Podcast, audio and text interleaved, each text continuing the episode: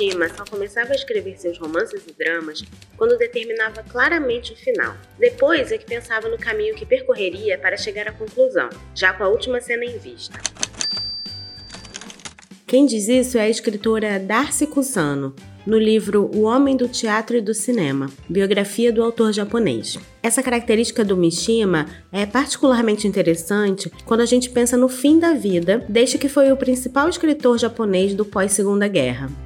Em 1970, o Mishima invadiu uma base militar em Tóquio numa tentativa de golpe de Estado que resgataria os valores imperiais do país. Imediatamente após o fracasso dessa tentativa, o Mishima cometeu o seppuku, um ritual de suicídio que compunha o código de honra dos samurais. Mas como foi o caminho que ele percorreu para chegar até esse ato final? Kimitake Hiraoka nasceu na cidade de Tóquio em 1925. Aos seis anos, foi matriculado na escola de elite Gakushuin e, na revista estudantil desse colégio, publicou suas primeiras histórias. Uma delas chamou a atenção do professor de japonês Fumio Shimizu, que, encantado pelo talento do jovem, conseguiu uma publicação na revista literária Bungei Bunka, da qual era membro.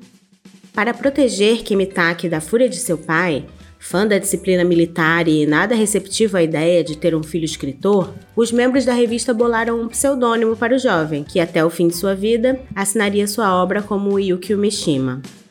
Foi depois de falhar na qualificação física para o serviço militar durante a Segunda Guerra e se formar na Universidade de Direito de Tóquio que Mishima se dedicou integralmente à escrita. Seu primeiro romance, Confissões de uma Máscara, foi publicado em 1948. Com tons autobiográficos, o livro narra a vida de um adolescente que descobre a própria homossexualidade num Japão já dominado pelo imperialismo americano.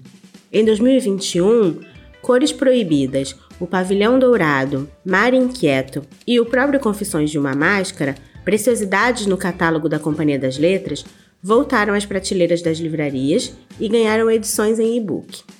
Além de romances, Yukio Mishima escreveu também poemas, ensaios e peças teatrais, e trabalhou como modelo e ator. Crítico quanto mais da degradação e ocidentalização do Japão moderno, ele permaneceu na luta pela retomada dos valores clássicos do seu país e, nos anos 60, reuniu alunos universitários de direita para formar o Tatenokai, uma milícia dedicada aos valores japoneses tradicionais e à defesa do imperador. Foi junto a esta milícia que ele invadiu a base militar em 1970, realizando a performance que seria o ato final de sua vida. Eu sou a Thaís Brito e para conversar sobre esse escritor tão plural quanto contraditório, a Rádio Companhia recebe o tradutor e professor de literatura japonesa Andrei Cunha e o cantor, compositor, escritor e pesquisador Vitor Quinjo. A conversa com eles foi conduzida pelo Henrico Sera, que vocês já conhecem aqui da mediação dos episódios do Clube Rádio Companhia. A partir de agora você ouve o papo deles. Vitor e Andrei, sejam bem-vindos à Rádio Companhia. Muito obrigado por topar o convite para falar sobre o Yukio Mishima. Obrigado pelo convite. Obrigado pelo convite, uma saudação aí para vocês, professor Andrei, e para os ouvintes. Bom, eu queria começar pedindo para que vocês comentassem um pouco sobre a relação de vocês com a obra do Mishima, tanto do ponto de vista profissional e acadêmico, como também do ponto de vista pessoal. Talvez seja até melhor eu falar primeiro pelo motivo cronológico, né? Porque eu, eu acho que eu sou 10 anos ou mais mais velho do que o Vitor, e o Mishima representou coisas diferentes para mim e para o Vitor, eu acho, porque a gente tem essa diferença de geração. Eu sou nascido nos anos 70 e as primeiras coisas que eu me lembro de infância são anos 80 e a minha adolescência foi nos anos 80 e os anos 80 foi a época em que saiu um filme de Hollywood sobre a vida do Mishima no Brasil. Se não me engano, o filme é de 85 se chama Mishima, uma vida em quatro capítulos. E foi a primeira vez que eu ouvi falar no Mishima. E foi, a, acho que, das primeiras, dos primeiros contatos que eu tive, inclusive, com a cultura japonesa como um todo, foi através desse filme. É um filme do Paul Schrader, que é o roteirista do Scorsese e tal,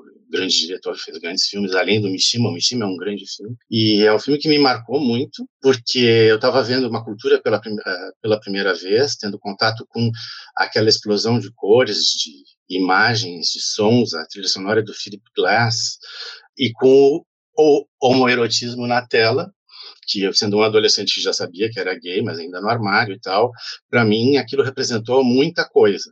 Representação na tela de um filme de grande escala, grande, grande orçamento, e foi a primeiro, o primeiro contato que eu tive com Mishima.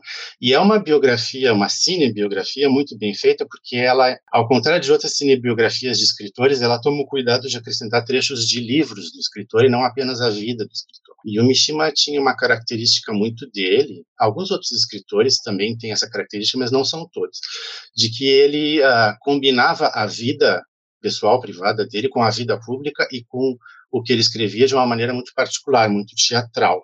Ele tinha uma atuação muito dramática, muito performativa, muito performática, digamos, na, na, vida e no texto.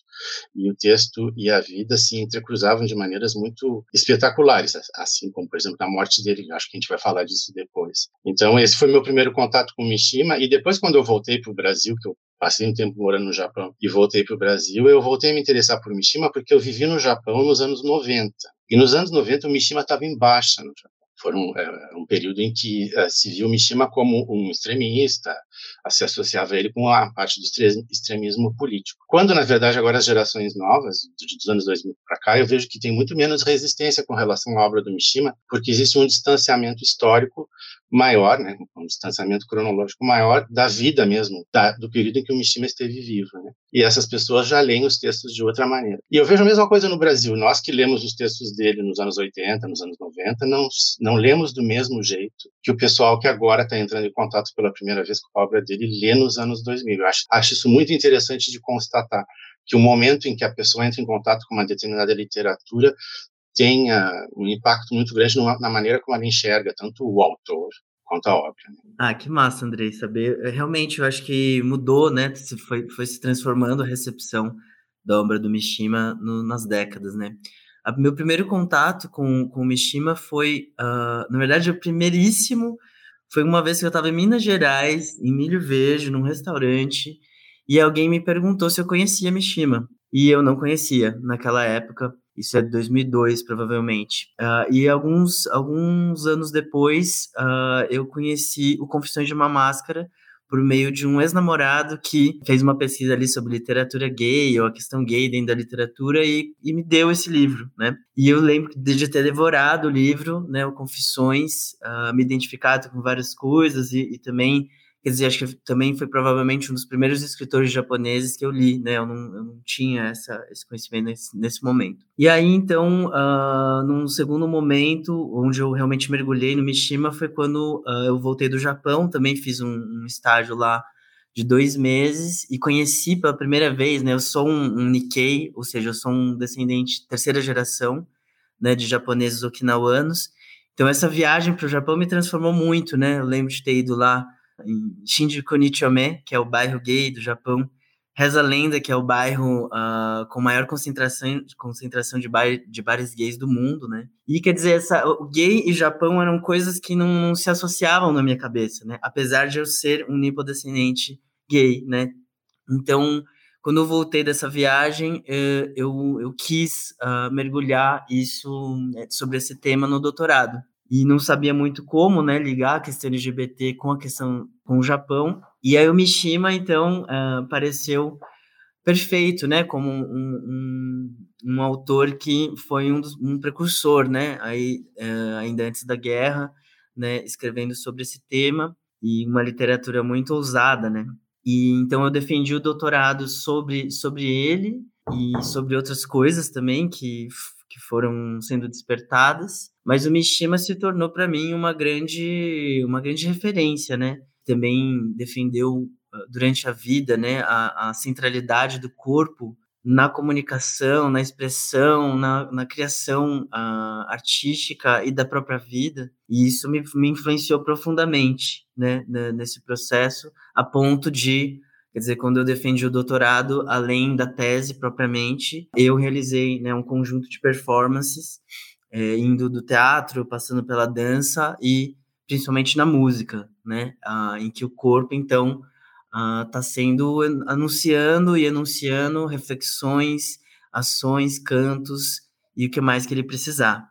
Né? Então, ah, não sei, depois disso então, eu publiquei uma, um livro, né? Quer dizer, publiquei alguns artigos com o professor Andrei, inclusive, sobre a recepção de Mishima, sobre vários aspectos da obra dele no Brasil. E também uh, o, o pós-fácil de um livro, né, que é o Quem São Mishimas, um livro uh, que acompanha o conto Patriotismo, que foi republicado uh, no ano passado. Pela Autêntica, certo? Pela Autêntica, isso. Então, acho que essa é a primeira, a primeira abordagem, né? Ah, legal. Antes de falar mais sobre a obra do Mishima, acho que é importante a gente falar sobre, sobre o Japão pós-guerra. Então, a obra dele né, parece ser muito marcada pelas transformações do Japão após a, derrota da Segunda Guerra Mundial, desde que quando e, e, aí começa antes, né? Então, desde que ele foi rejeitado pelo exército na adolescência até é, o fim da vida no ritual de seppuku, parece que ele constrói um discurso político, parece não, ele constrói um discurso político crítico à ostentalização do Japão moderno. Vocês podem falar um pouco sobre essa situação do Japão pós 45 e como esse contexto histórico atravessa a obra dele? Bah, pergunta grande, né? Eu vou, eu vou falar alguns aspectos, tá? Porque, na verdade, essa pergunta ela aborda uma, uma, uma, assim, uma quantidade imensa de informação.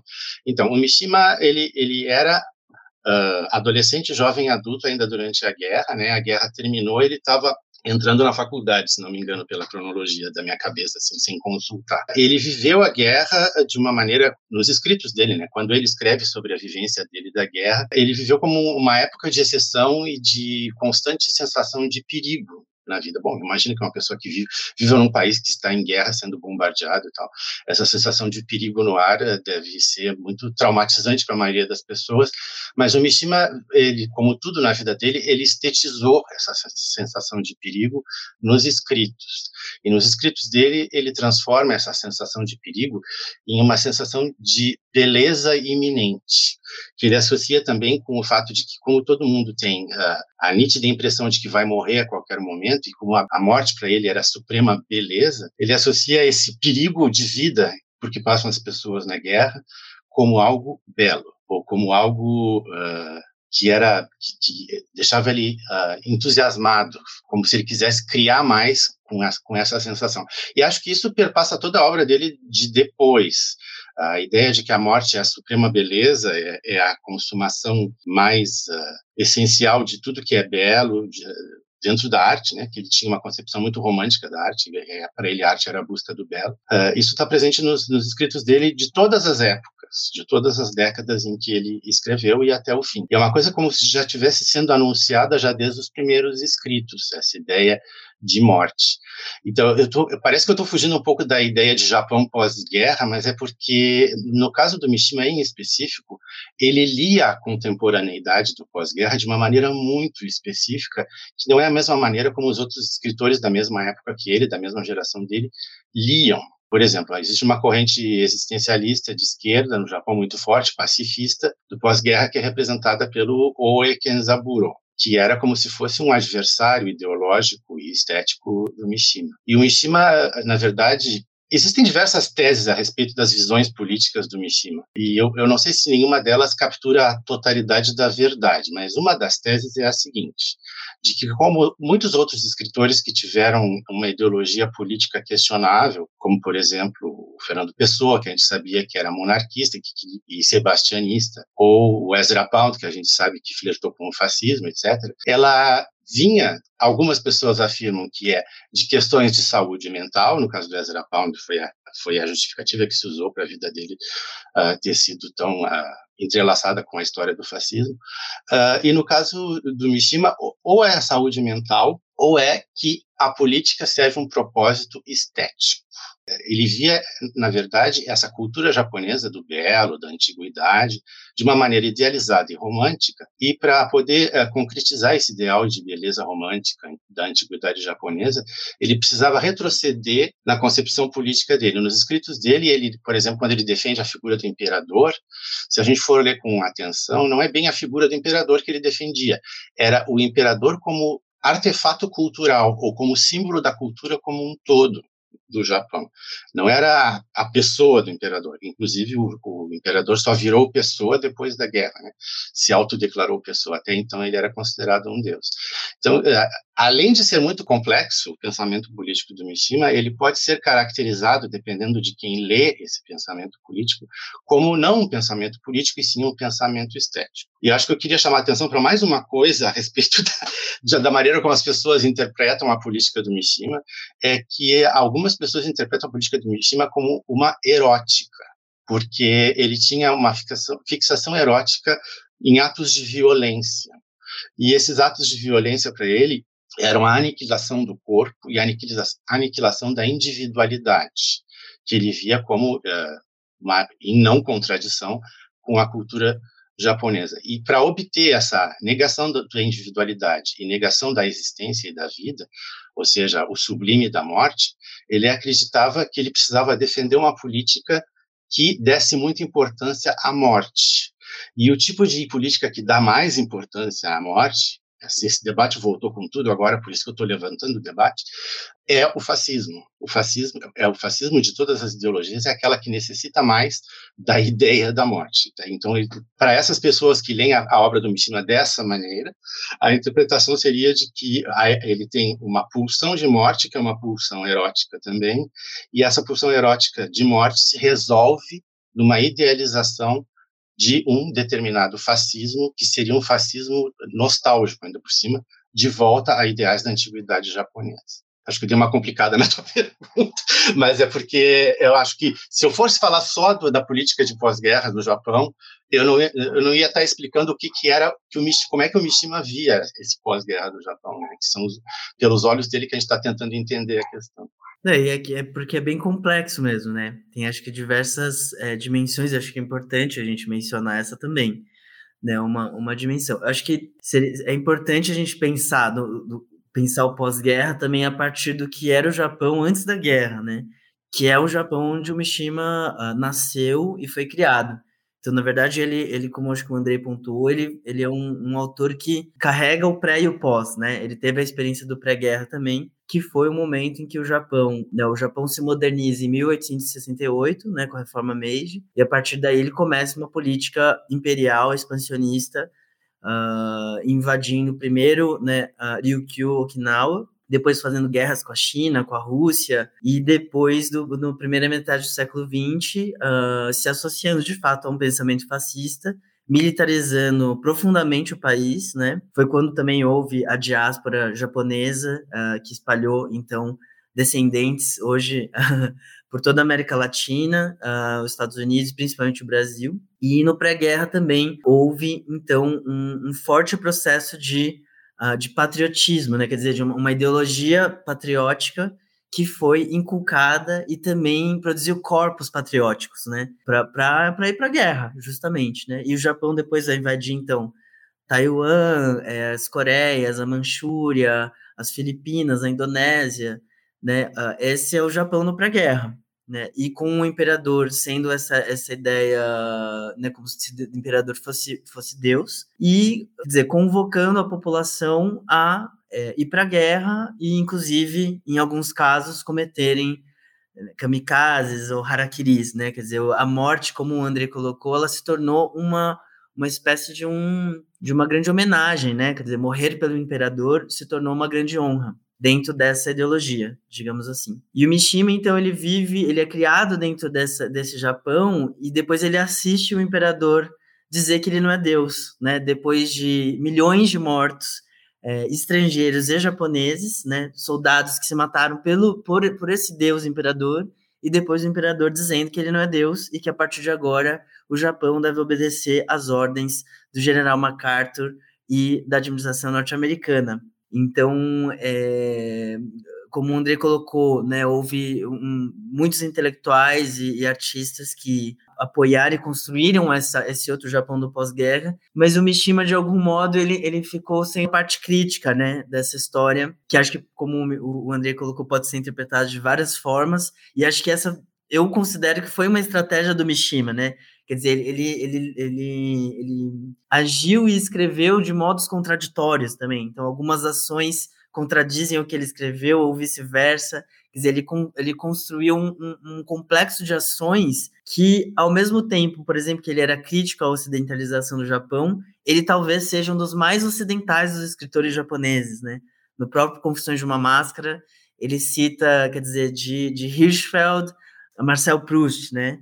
Então, uh, e ao mesmo tempo tá, tá criticando, quer dizer, no, no, o harakiri dele é uma, uma grande crítica à modernização que o Japão viveu no, no pós-guerra, isso no auge, né, do milagre econômico japonês, como se ele tivesse falando assim, pô, esse é o fim do Japão, né, é o fim espiritual do Japão, o Japão acabou. Se remetendo a essa idealização desse Japão, não só o Japão pré-guerra, mas talvez esse Japão antigo mesmo, da, da era samurai. Então, um, enfim, voltando um pouco, né? Acho que existe uma complexidade da sociedade japonesa do pós-guerra que ainda é pouco conhecida no Brasil e que seria bem importante, inclusive, a gente publicar mais sobre, sobre esse assunto. E o Mishima, nesse sentido, como sendo um. Quer dizer, a ação dele como sendo um, uma espécie de. contendo uma espécie de anacronismo né, dessa memória do pré-guerra para apontar as contradições do, do, do, do Japão do pós-guerra, que são várias também. Quer dizer, o Japão se tornou um país próspero, né? Não, não tem um exército, né? Depois do,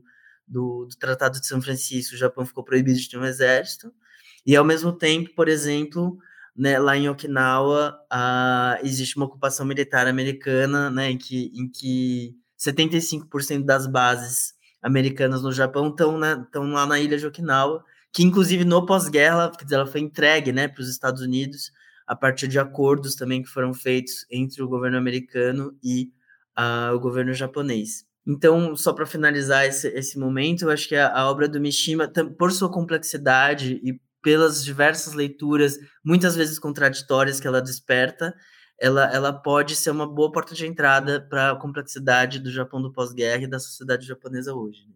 É, Vitor, você, você falou um pouco dessa, dessas contradições na própria obra do Mishima, mas também é uma obra é, extremamente plural, que não está só, como o Andrei também comentou no início do, da conversa, não está só na literatura, ela é, é uma obra performática, ela está ali na vida dele, ela está na literatura, está na dramaturgia, no, é, na fotografia, e no, no ensaio do Quem São Mishimas, né, que você falou que acompanha o patriotismo, você cita um texto que está no catálogo de uma exposição do Mishima que ele, se não me engano, ele fez, é, organizou uma semana antes é, do ritual de seppuku. E nesse texto ele escreve que ele divide a existência dele em quatro correntes, que são os rios do livro, do teatro, é, do corpo e da ação, é, e ele estrutura esses rios de modo a desaguarem no mar da, da fertilidade.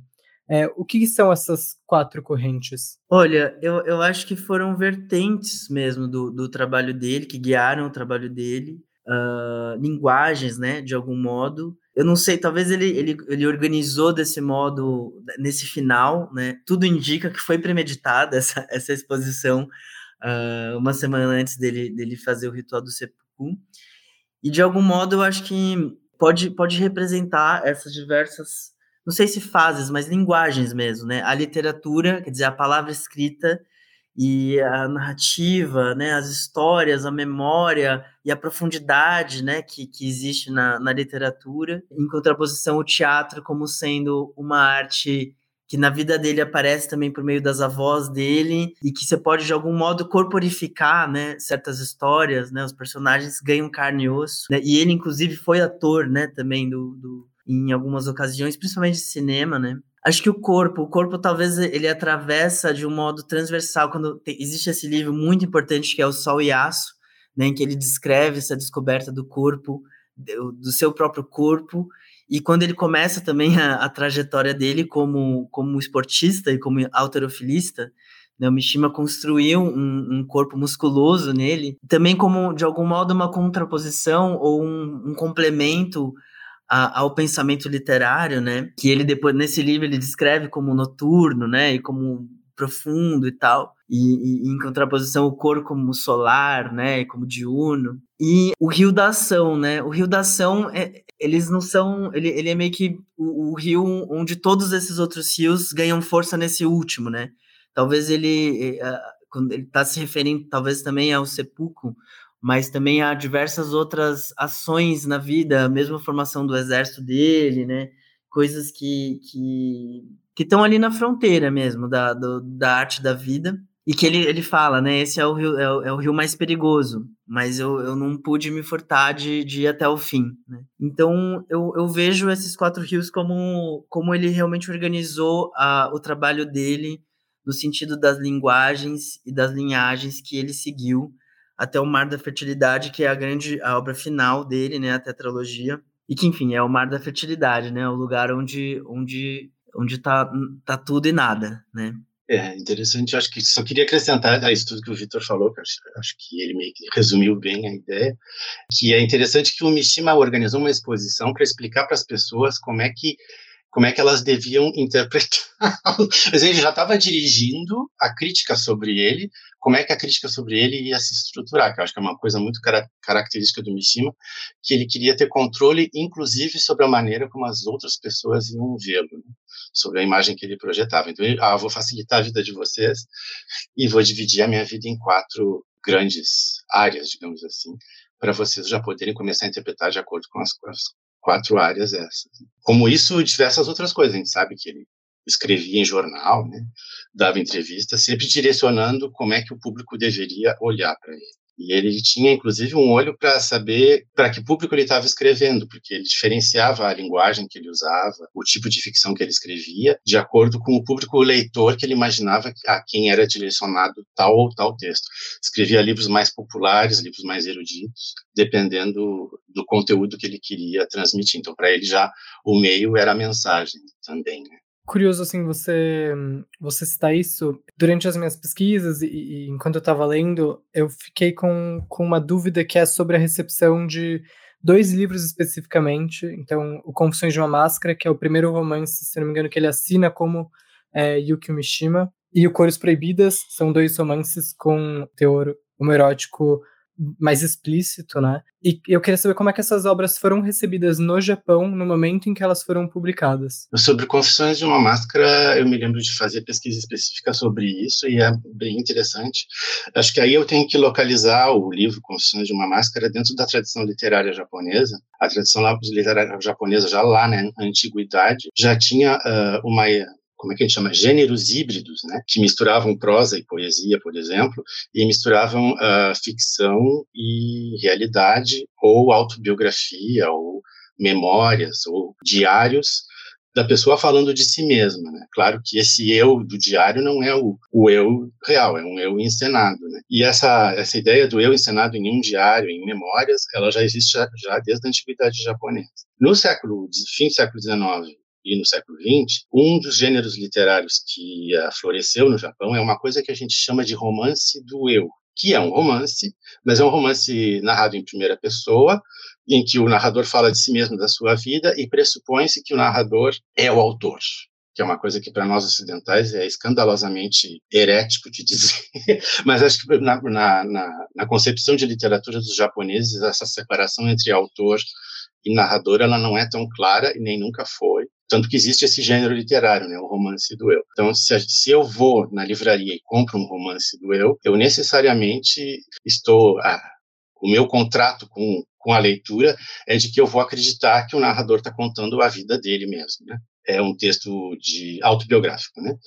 E, no caso de Confissões de uma Máscara, eu acho que é perfeitamente possível ler Confissões de uma Máscara como um romance do eu, como autobiografia. Uh, existem outras obras do, do Mishima na, na, carreira dele que também são autobiográficas, mas ele não foi apresentado ao público leitor como sendo autobiográfico. Ele foi apresentado ao público leitor como sendo ficção.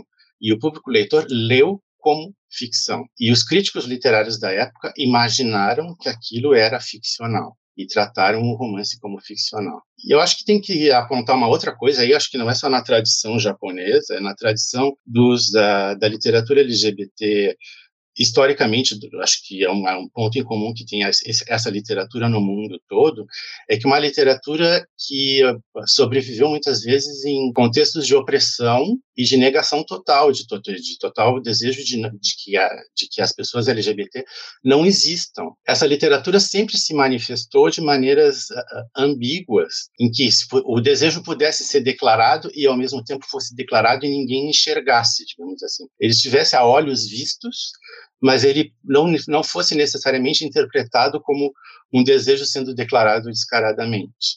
É, a gente conhece diversos escritores que usaram essa ambiguidade super bem. Eu vou ficar só em dois exemplos. Oscar Wilde, que hoje em dia a gente lê a obra dele e fica se perguntando como é que as pessoas não se deram conta de que ele era gay, uh, tendo escrito porque ele escreveu, mas na verdade as pessoas consumiam a literatura do Oscar Wilde, negando para si mesmas que aquela literatura era uma literatura queer, digamos assim, né?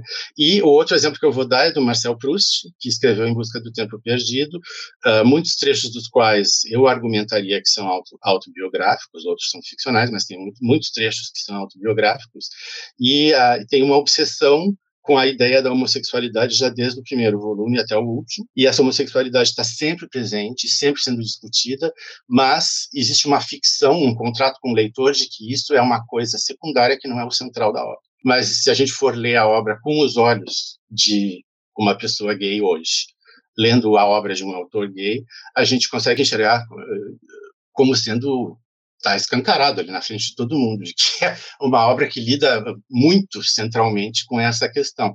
Então, é, é um jogo de esconde-esconde, digamos, que é muito comum nesse tipo de literatura. E acho que em Confissões de uma Máscara é um exemplo muito forte dessa ideia do jogo de esconde-esconde. Com relação a Cores Proibidas, eh, se a gente tivesse tempo aqui, acho que tem muitas histórias para contar a respeito da, da, maneira como Cores Proibidas foi redigido e como é que ele foi lido depois, que também uh, corroboram essa ideia. E no caso do Mishima, tem uma outra coisa, além da homossexualidade que está escancarada desde o início, é o desejo de morte, ele nunca negou e está em todos os escritos dele, mas as pessoas liam aquilo como sendo ficção. Então, quando a coisa finalmente se concretizou, é possível ler toda a obra como sendo uma profecia da uma morte anunciada, digamos assim. Mas eh, se as pessoas estavam vivendo aqueles livros à medida que eles iam sendo escritos e publicados, pode ser que a leitura da pessoa não enxergasse necessariamente esse desejo de morte como tão uh, escancarado. É uma questão de recepção, né? O próprio patriotismo, né, que enfim é ah, sim. Uhum. Trata muito sobre isso e depois, é, se não me engano, foi publicado seis anos antes da morte dele e, e nesse meio tempo ele encenou um filme, é, então ele mesmo é, representa ali o papel principal da adaptação do conto. Eu acho isso muito interessante porque é uma filmagem de uma coisa que, tá, que, é, que acontece anos depois, né? Isso é, isso é muito curioso. Sim, a, a Darcy Cusano, né, que é uma grande especialista na, na obra e no teatro de Mishima, espe especialmente, ela, ela diz isso, né? Ela diz que o Mishima era um tipo de escritor que começava o, o livro pelo fim, né? Ele sabia como que ele queria desenrolar é, o fim, quer dizer, tinha o fim e depois escrevia como desenrolar até aquele fim, né? Eu acho que no caso do Confissões de uma Massa, que é uma obra da juventude do Mishima, é um outro momento, né? E mesmo o Cores Proibidas, que é de 52, 53, uma época que Mishima devia ter lá seus 30 anos por aí. É, acho que são, são várias fases, né? Acho que no final ele já tinha uma. uma uh, ele tinha outras estratégias também de, de escrita, né? Agora, eu acho que é muito importante, né? Essa contextualização que o Andrei coloca, né?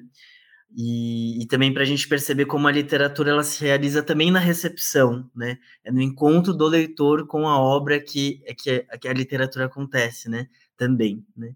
Uma outra dimensão. E, e, então, como a obra do Mishima também foi lida em vários momentos de diferentes modos. Eu queria também contextualizar essa, essa literatura dentro da, dessa literatura homoerótica do Japão, né?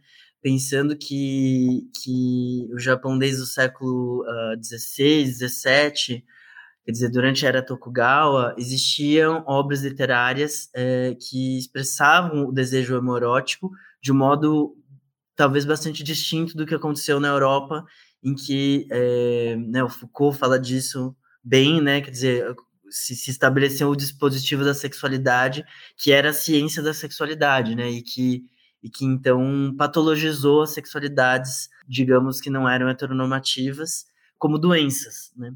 No Japão, ao contrário disso, uh, na era Tokugawa existiam uh, modos de relação homoerótica, como o nanshoku, né, que, é, que é um tipo de... Nanshoku significa é, erotismo masculino, e, e, era, digamos assim, um, um tipo de relação que era, que era autorizado entre os samurais, né? existia uma divisão por idade, mas de todo modo, eh, de jeito nenhum era considerado uma doença e, e muito menos uma, um criador de identidades. Né? Quer dizer, as pessoas poderiam se engajar em relações homoeróticas sendo casadas e não necessariamente é, virando homossexuais, né? essa ideia que então foi desenvolvida na sexologia europeia, mas que foi importada no Japão, para o Japão. Então, quer dizer, o Confissões, ele, ele é um livro que, que tem essa marca, né? O modo como ele retrata ao mesmo tempo o personagem é a partir de, desse, de, desse conceito, né, digamos, de homossexualidade, é, inclusive citando, mencionando as referências, né, que ele coloca no livro, como disse o, o Hirschfeld, próprio Marcel Proust, e ao mesmo tempo, quer dizer, colocando o desejo ali, né, e, e de algum modo a gente, a, a gente testemunha o sofrimento daquele daquele jovem que foi muitos de nós fomos aquele jovem também lidando com o desejo e a culpa e, e não tendo referências de como se sair daquela, daquela situação, né? O Cores Proibidas, ele, ele já é um desenvolvimento, digamos, dessa, dessa ideia, né, de sexualidade, quer dizer, tem, já, por exemplo, a palavra gay, né, a palavra gay já, ela já aparece no, no Cores Proibidas, né, que é uma palavra que, que não fazia parte do vocabulário do pré-guerra, né, Uh, mas que foi, foi introduzida no Japão também a partir da, da própria ocupação americana, né? Que, quer dizer, os soldados e toda uma cultura americana que, que passou a se, se estabelecer. E isso também, acho que no, em várias partes do mundo, né? Acho que foi um processo mais ou menos global esse. E, e aí, novo, um novo vocabulário para falar da sexualidade vai surgir no Cores Proibidas. Cores Proibidas foi um, foi um, um livro que teve bem menos sucesso né, do que, do que o, o Confissões. Confissões foi a obra que, de algum modo, a, levou o Mishima a ser conhecido e reconhecido no Japão. E, e o Cores Proibidas, eu acho que, não sei se o André concorda comigo, mas ele já ficou ali Uh, enfim, vendeu bem menos, né? No final foi isso. E a, a, crítica recebeu bem mal. Cores Proibidas. Cores Proibidas só foi, digamos assim, ressignificado muito depois. Enquanto que Confissões de uma Máscara, como o Vitor falou, foi um livro que era uma unanimidade, recebeu prêmios literários e foi um grande sucesso de venda também. Mas era um momento diferente na carreira dele, né? Mais do início. É, e, e, falando um pouco sobre essa recepção, você falou, Andrei, da, a, um pouco da recepção da obra no Brasil, o seu contato com a obra do Mishima. o Vitor falou, se não me engano, em que teve o primeiro contato em 2002, talvez, se não estou enganado. É, e aí o que eu. E Andrei, você citou também o, essa, esse filme biográfico do Mishima, é um filme hollywoodiano. O Mishima ele chega no Brasil em 68, com traduções é, do inglês para é, o português, né? Então não, foi, não, não eram traduções diretas e foi só em 2002, inclusive, que chegou essa segunda edição de Confissões de uma Máscara no Brasil, dessa vez com a tradução direta do japonês. É, isso interfere na interpretação e na recepção dos livros aqui no Brasil, esse, essa chegada através do, do Ocidente? Ah, sim. Parte da minha pesquisa foi em torno de, dessa ideia. Eu acho que o, o Mishima é, é uma maneira bem interessante de narrar a história da literatura brasileira, da, da literatura japonesa no Brasil, porque o Mishima está presente em todos os momentos da história da literatura japonesa no Brasil. Ele, o primeiro livro sendo publicado é Depois do Banquete, e Depois do Banquete era um livro que tinha sido um escândalo no Japão. Então esse aí provavelmente já foi escolhido porque era um livro de escândalo, né? Então já entra, já entra com um livro que, em torno do qual existia muita controvérsia, tipo As Confissões de uma Máscara, desnecessário dizer, que é um livro bastante uh, controverso, e ele foi traduzido primeiro do inglês, e a segunda edição, que é a edição da Companhia das Letras, né, é traduzida direto do japonês. O texto fica completamente diferente, ele é traduzido do, do japonês e do inglês. Em geral, quando ele é traduzido do inglês, é de maneira indireta, e é por um tradutor brasileiro que não tem necessariamente uma relação com uma, uma relação de investimento da sua carreira em questões de cultura japonesa. É mais um tradutor profissional que está realizando uma tradução profissional neutra, com vistas a um mercado. Né? E o tradutor de japonês no Brasil, literário, assim a maioria dos tradutores que eu conheço, e eu me incluo nessa história, a gente tem uma relação de vida, de alguma maneira, muito uh, intrincada com, uh, com a cultura japonesa. Esse tipo de investimento acho que já faz uma imensa diferença na tradução. Mas eu queria dar uma palhinha com relação à tradução que eu estou fazendo agora da obra do Mishima. Eu posso dizer o nome da obra? Pode, pode sim. Tá, então eu estou traduzindo no momento Morte em Pleno Verão, que é um livro de contos do Mishima, e esse livro já foi lançado no Brasil antes, traduzido do inglês. E para me documentar com relação a, ao, ao, texto que eu estava traduzindo, eu comprei o livro em português, arrumei uma cópia do livro em inglês, em italiano também, e estou traduzindo para o português. E a, a, primeira coisa que me chamou a atenção, hum, já na primeira página que eu traduzi, é que as traduções para o inglês não, não são o que a gente chama hoje de tradução, são reescritas. O tradutor para o inglês modificou muita coisa do texto japonês. Do tipo assim, coisas bastante chocantes para um tradutor hoje. Uh, elementos que estão num parágrafo vão parar em outro parágrafo uma coisa que está em discurso direto passar para discurso indireto, vice-versa. Tempos verbais, frases inteiras serem uh, separadas em mais de uma frase com um elemento no meio que corta a frase, coisas desse tipo. O, o tradutor para a língua inglesa se permitiu uh, editar o texto. E esse texto editado é o, é o texto que foi traduzido, esse texto editado em inglês é o texto que foi uh, traduzido em português para o português primeiro. E agora eu estou tomando cuidado de traduzir o texto direto do japonês e eu não, eu não, eu acho que tomei, a, cheguei à conclusão e tomei a decisão de que eu não vou mais olhar o texto em, em inglês simplesmente porque ele não, muitas vezes ele não se relaciona em termos de elementos da estrutura com o que o texto em japonês apresenta. Então, em minha defesa, eu estou traduzindo a voz do Mishima para o português. Eu estou ouvindo a voz do Mishima escrevendo, e essa voz que eu escutei é a voz que eu estou traduzindo. Enquanto que se a pessoa vai traduzir do inglês, não é a voz do Mishima que ele vai estar tá traduzindo, é a voz do tradutor para o inglês. Estou usando termos bastante abstratos e vagos aqui para explicar o que, que, é que eu acho que eu estou fazendo, mas uh, isso é em minha defesa, né? Mas em, se eu fosse advogado de acusação de mim mesmo, advogado do diabo, digamos assim, é, tem um, uma outra coisa que a gente não deve esquecer é que o Mishima conhecia os tradutores para a língua inglesa das obras dele era amigo uh, ou conhecido ou teve uma convivência íntima com esses tradutores.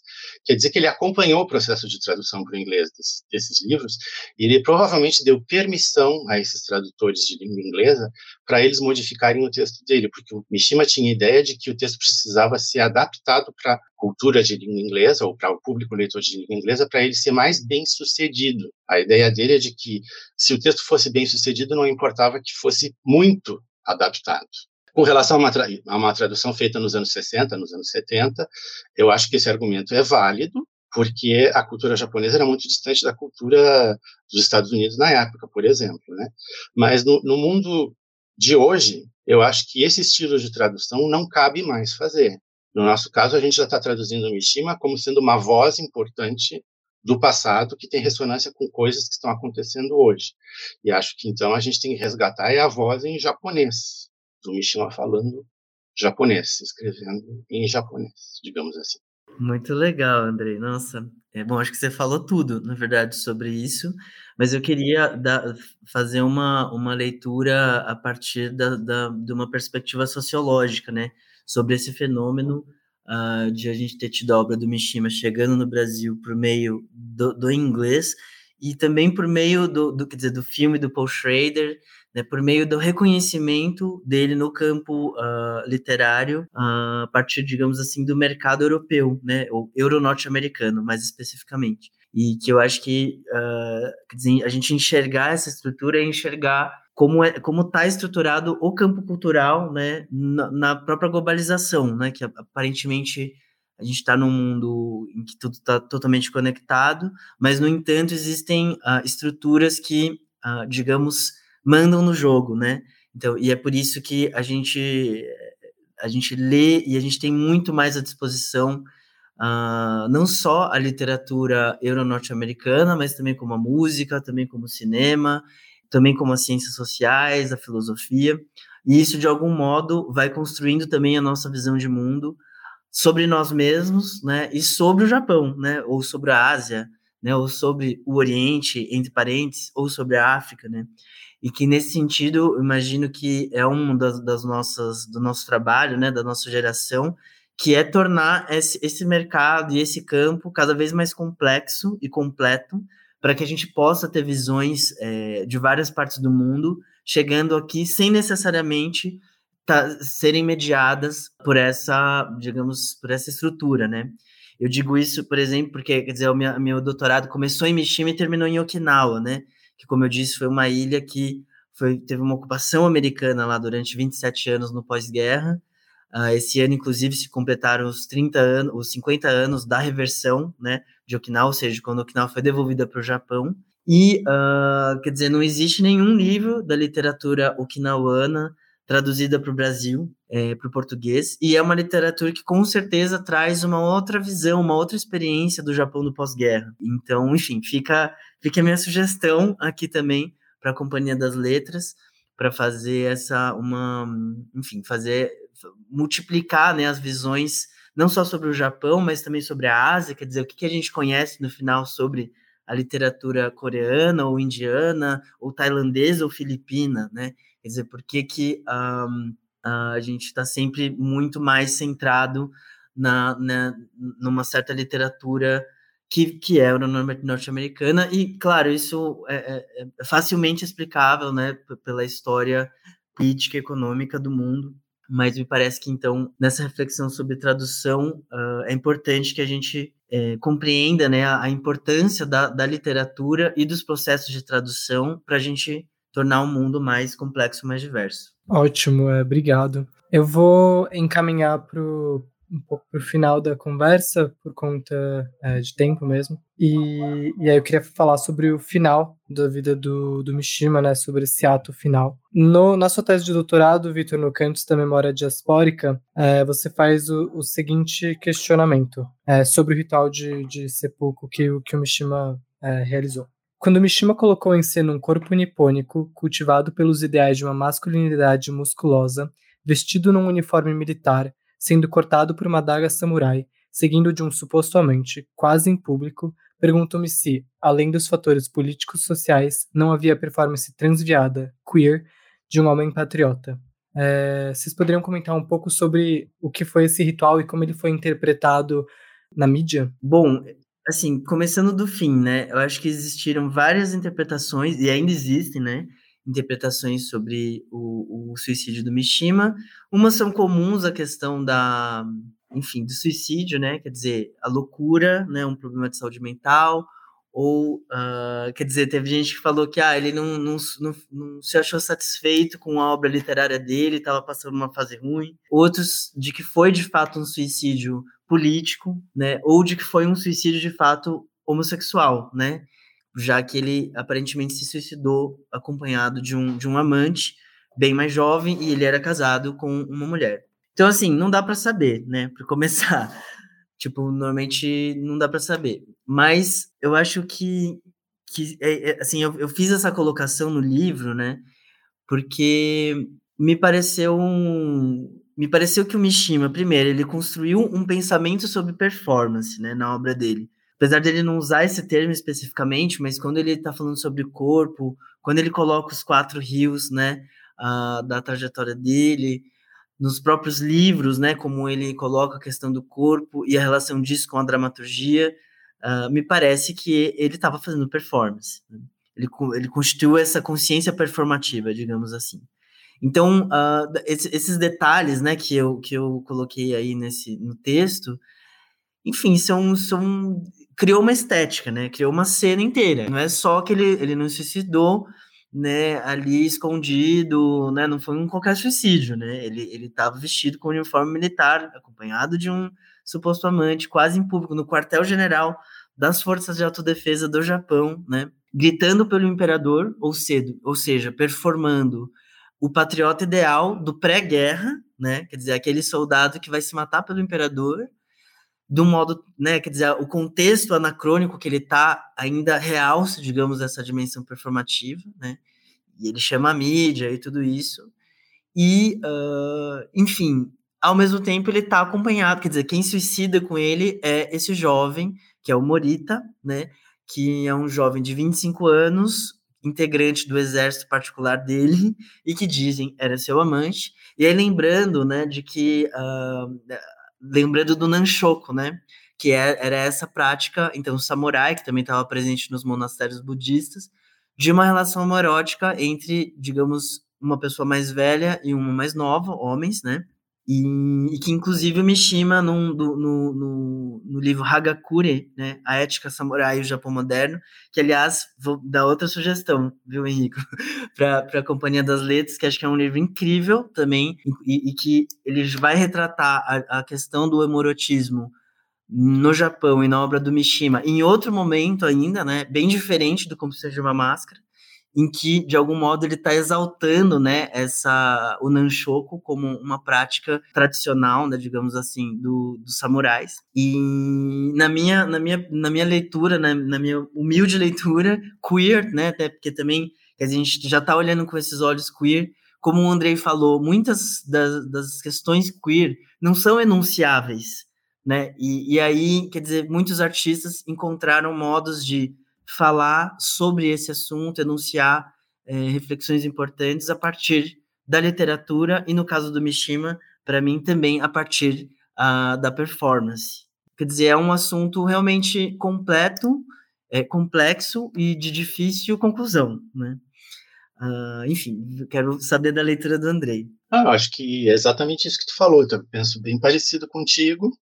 Uh, e acho que a, o motivo por que o espetáculo é tão forte e tão intenso e diferentes gerações de leitores, diferentes de diferentes culturas de diferentes países têm uma relação tão intensa de, de percepção desse espetáculo da morte do Mishima é porque não é uma morte simples, é uma morte complexa. Ela tem um plano simbólico, ela tem um plano ideológico, ela tem um plano erótico, ela tem um plano literário, ela tem um plano dramático, Uh, falei já político, tem o plano político e tem o plano de, de violência, de ação de violência também. Né? Uh, então, toda, todas essas coisas estão misturadas de um jeito que a gente não está acostumado a ver. Não dá para saber exatamente se ele está fazendo uma crítica da sociedade a partir da direita ou a partir da esquerda, a partir do conservadorismo, a partir das vanguardas artísticas uh, já do século XX e tal, porque tudo isso está presente de maneiras truncadas se a gente tem uma visão ortodoxa das coisas.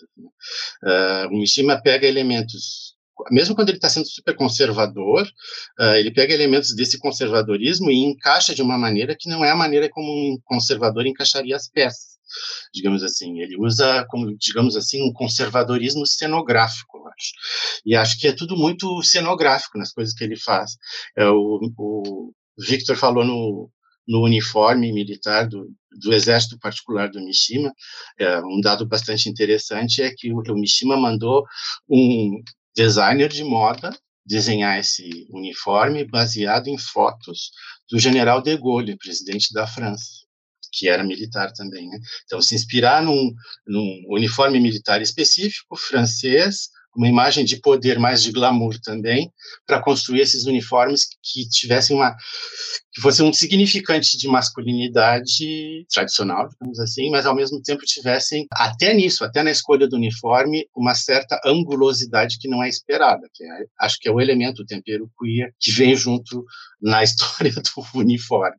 É, então, é, não dá nunca para falar de quase nenhum elemento da obra, da vida e da junção da vida e da obra dele, sem pensar que as coisas estão encaixadas em ângulos inesperados. Assim. Talvez fosse importante dar uma descrição, né, do, do, do que foi esse, esse harakiri.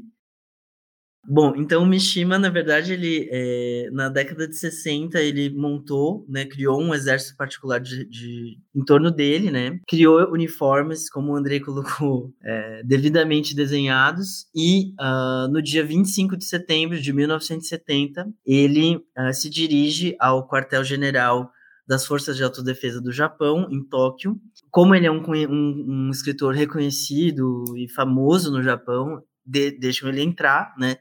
E ele entra então na sala do general uh, Matida, né, que é um general que está ali naquele momento. Ele está acompanhado de três jovens desse exército, entre eles o Masakatsu Morita, que dizem era o amante dele. E ele vai então mostra uma espada, né, para esse general. E estão lá conversando, imagina um escritor, né? E de repente esses quatro uh, sequestram o general e exigem falar com os soldados, falar que, que, as tropas sejam reunidas, porque o Mishima quer fazer um pronunciamento. Então, tudo muito confuso, imagina, tudo muito absurdo, sobretudo, né? E aí essas tropas são reunidas, o Mishima sobe ali no palanque e faz um discurso defendendo a volta do Japão imperial. Quer dizer, dizendo que o Japão está morto, justamente, e que os, aqueles soldados que são da Força de Autodefesa deveriam se rebelar para uh, que o Japão volte a ter um exército e não fique subordinado a potências estrangeiras. Tudo isso, como eu disse, muito anacrônico, muito absurdo,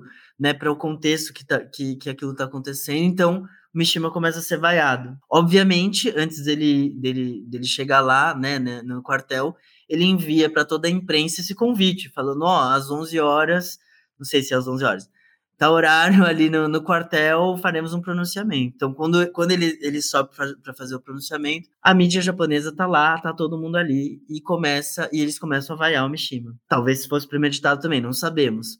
É, mas, quer dizer, é, teoricamente poderia ser lido como um golpe de Estado, mas é um golpe de Estado de quatro pessoas com um, uma espada samurai. E aí o Mishima, então, uh, volta né, para a sala do general é, e faz o ritual do seppuku, que também conhecido como harakiri, que é cortar o próprio ventre com uma adaga e depois alguém vai lá e corta a sua cabeça. Que primeiro foi o Morita, que tentou cortar, não conseguiu, depois um outro soldado, um outro do, do, exército dele cortou a cabeça dele. Logo depois também o Morita faz o sepulcro dele. E, e aí a cabeça dos dois estampa os jornais do dia seguinte, né? Então é o ato derradeiro dele, que ao mesmo tempo de, deixou a gente para sempre discutindo o Harakiri e a morte dele.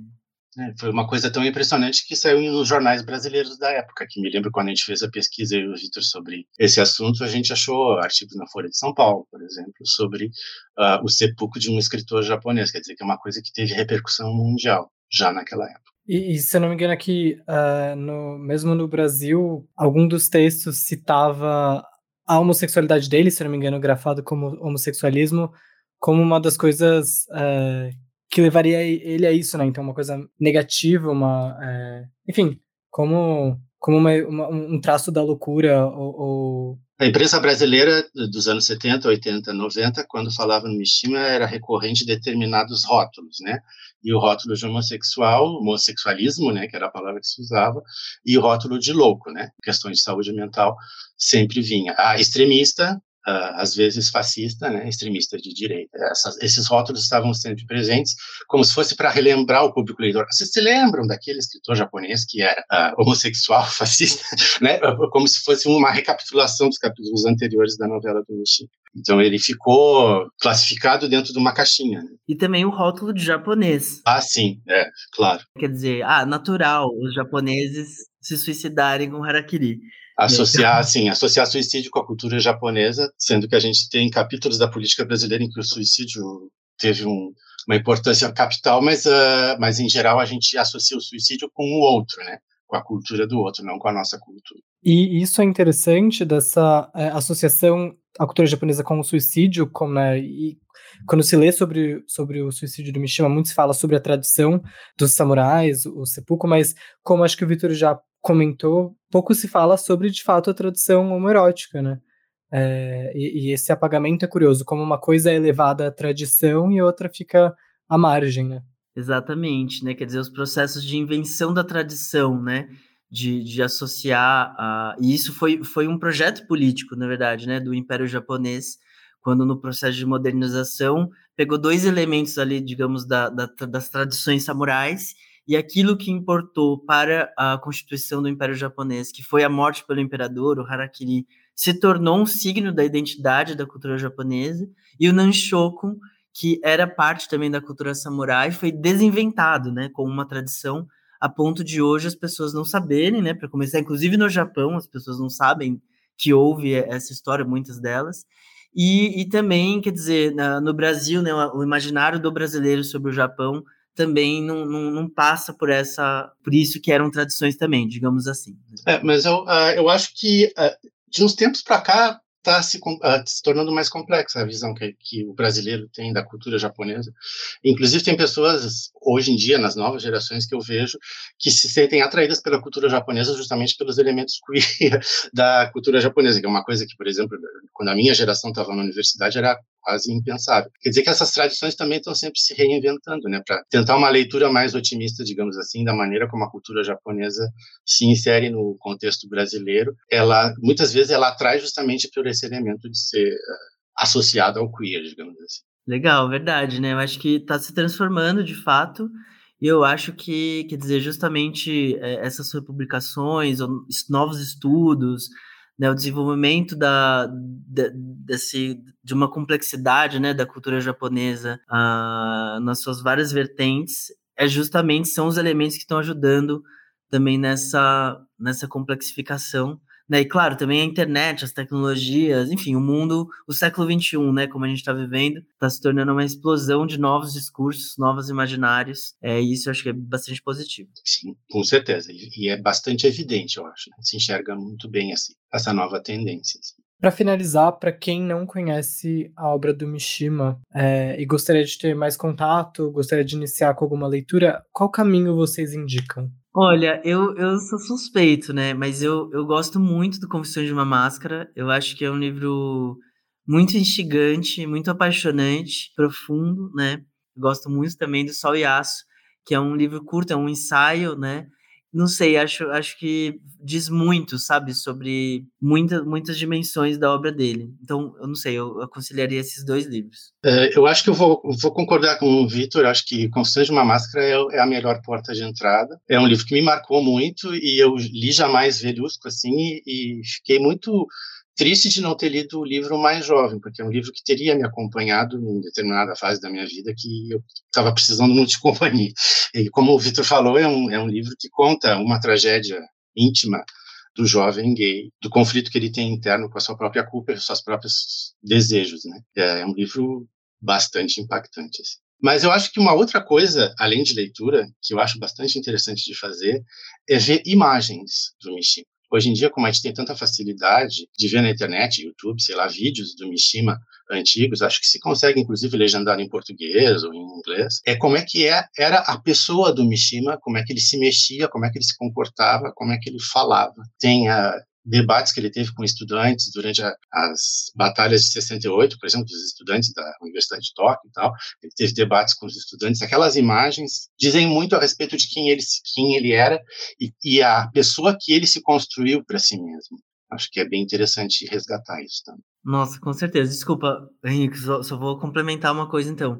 Acho que entre essas imagens também, né, você tem razão, André. Eu acho que a imagem dele é realmente muito impactante e diz muito, sabe? Que é um ensaio fotográfico, né? Sim, sim. Que é o Ordeal by Roses. Não sei como é que foi traduzido para o português. Acho que não, não, não existe essa, esse livro em português, né?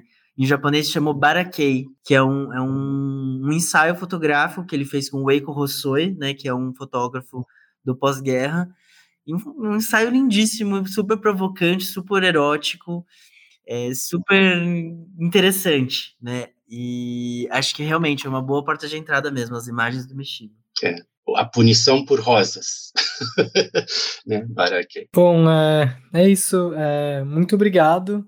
Obrigado pela presença, por, por desenvolverem sobre, sobre esse tema tão complexo de forma tão maravilhosa. Fico animado, Andrei, para em breve para o lançamento do, do livro de contos, O Morte em Pleno Verão.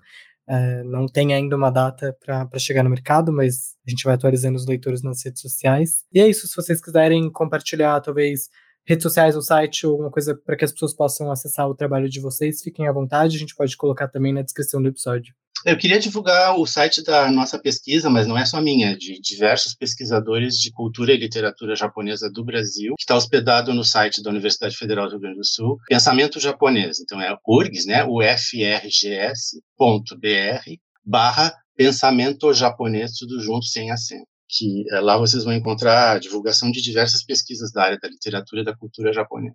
Bom, e eu acho que eu queria divulgar, então, uh, o meu site, né, kinjo.com.br, onde tem uh, muito da, do meu trabalho musical é, e também de pesquisa acadêmica sobre Japão e sobre Okinawa, sobre rios, e também uma, as minhas redes sociais, né, o meu Instagram, arroba Victor Kinjo, e Facebook, uh, oficial Kinjo, e o Spotify, onde está o meu novo disco, o meu primeiro e segundo disco, o Spotify Victor Kinjo também. Enfim, e agradecer vocês por essa oportunidade da gente ter esse diálogo. Eu e o Andrei, a gente começou, eu comecei junto, né, com ele essa pesquisa, lá atrás, e é uma alegria realmente enorme a gente estar tá aqui podendo compartilhar essas reflexões com vocês. Agradeço o convite e uh, expresso de novo meu prazer e minha surpresa que 11, 11 anos depois a gente ainda está falando do Mentimo. Muito legal, deu frutos aquela nossa conversa. Exatamente.